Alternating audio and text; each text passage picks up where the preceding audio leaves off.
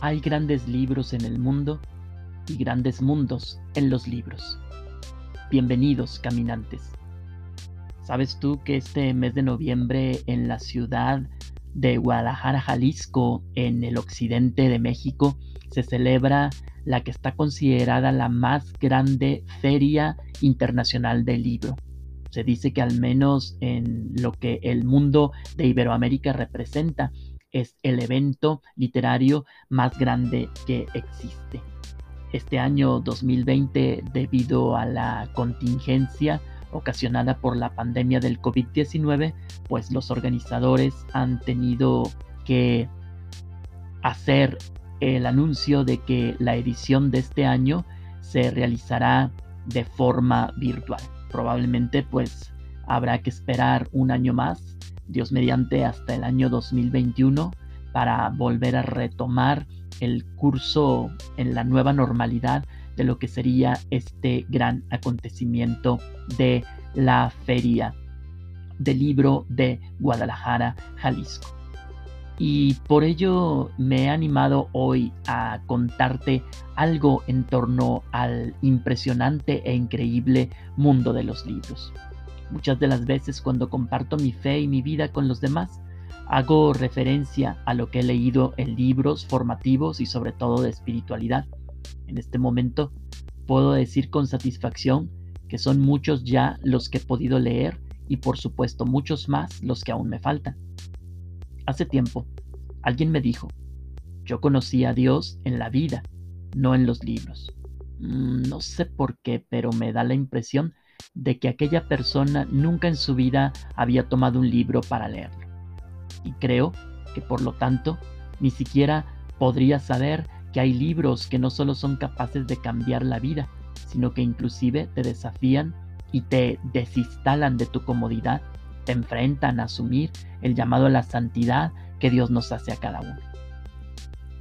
Santa Teresa Benedicta de la Cruz, mejor conocida como Edith Stein, judía, conversa, filósofa y después monja carmelita, una mujer increíble de una agudeza intelectual impresionante. Se convirtió al catolicismo después de leer completa y en una sola noche el libro de la vida de Santa Teresa de Jesús. Posteriormente, ella va a regalarnos la grandeza de su alma enamorada de Dios hasta dar la vida. Muere mártir en Auschwitz a través de su obra escrita que hoy día constituye un tesoro de sabiduría, no solo espiritualmente hablando, sino lleno de una profunda reflexión filosófica. Todo por un libro leído con pasión durante toda la noche. Antes que Edith, el gran soldado Ignacio de Loyola, convaleciente en el hospital, pide algo que leer para salir de su aburrimiento, las enfermeras religiosas al fin y al cabo, lo único que pueden ofrecerle son lecturas de vidas de santos. Ignacio queda cautivado por la grandeza de esas narraciones que llega a desear esa misma santidad para sí. Y es cuando se pregunta, si ellos pudieron, ¿por qué yo no?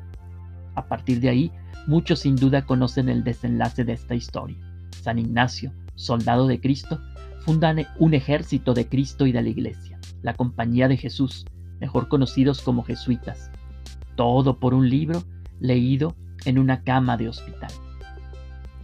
El joven Karol Wojtyła, mejor conocido por todos en el mundo entero como Juan Pablo II, en el periodo previo a su ingreso al seminario y mientras estaba en proceso de discernir su vocación sacerdotal, fue orientado y guiado por un laico de nombre Jan Tiranowski, sastre de profesión, quien lo introdujo en la lectura espiritual de los santos reformadores del Carmelo, San Juan de la Cruz y Santa Teresa de Jesús.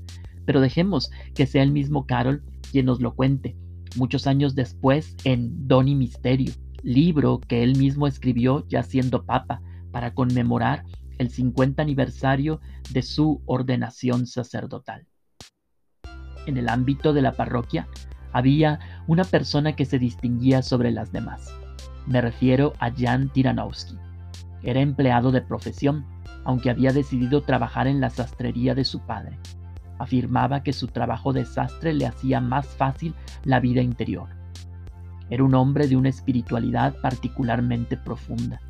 Los padres salesianos, que en aquel periodo difícil habían reemprendido con valentía la animación de la pastoral juvenil, le encargaron la tarea de establecer contactos con los jóvenes del círculo del llamado Rosario Vivo. Jan Tiranowski llevó a cabo esta tarea no ciñéndose únicamente al aspecto organizativo, sino preocupándose también de la formación espiritual de los jóvenes que entraban en contacto con él. Aprendí, dice Carol Boitigua, los métodos elementales de autoformación que se vieron después confirmados y desarrollados en el proceso educativo del seminario. Tiranowski, que se estaba formando en los escritos de San Juan de la Cruz y de Santa Teresa de Ávila, me introdujo en la lectura extraordinaria para mi edad de sus obras. Esto acrecentó en mí el interés por la espiritualidad carmelitana. Durante un cierto tiempo consideré la posibilidad de entrar en el Carmelo.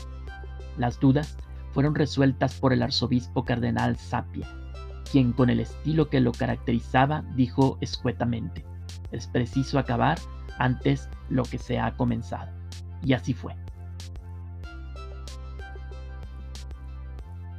Pero ese no es el único libro que Jan Tiranowski compartió con el joven Voltigua.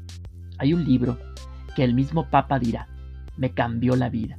Es el Tratado de la verdadera devoción a la Santísima Virgen María de San Luis María Griñón de Montfort, un texto que ayudó al futuro Papa a cambiar dramáticamente su relación y devoción con la Madre de Dios. Del tratado podríamos continuar hablando en otro momento. Sin embargo, aquí nos queda una gran lección. No se necesita mucho estudio para identificar cómo uno de los grandes rasgos distintivos de Juan Pablo II es su profunda espiritualidad mariana. Y todo por un libro leído en un período de discernimiento vocacional. Y en nuestra propia experiencia, ¿cuál es el libro que más me ha impactado? Es el libro que me ha ayudado de manera singular en algún momento especial de mi vida y que contribuyó o inclusive sigue siendo parte importante en mi vida. Quizá se ha convertido en mi libro de cabecera, pues me inspira en el día a día, me alienta, me informa y me forma. Y todo por un libro. Hasta la próxima, caminante.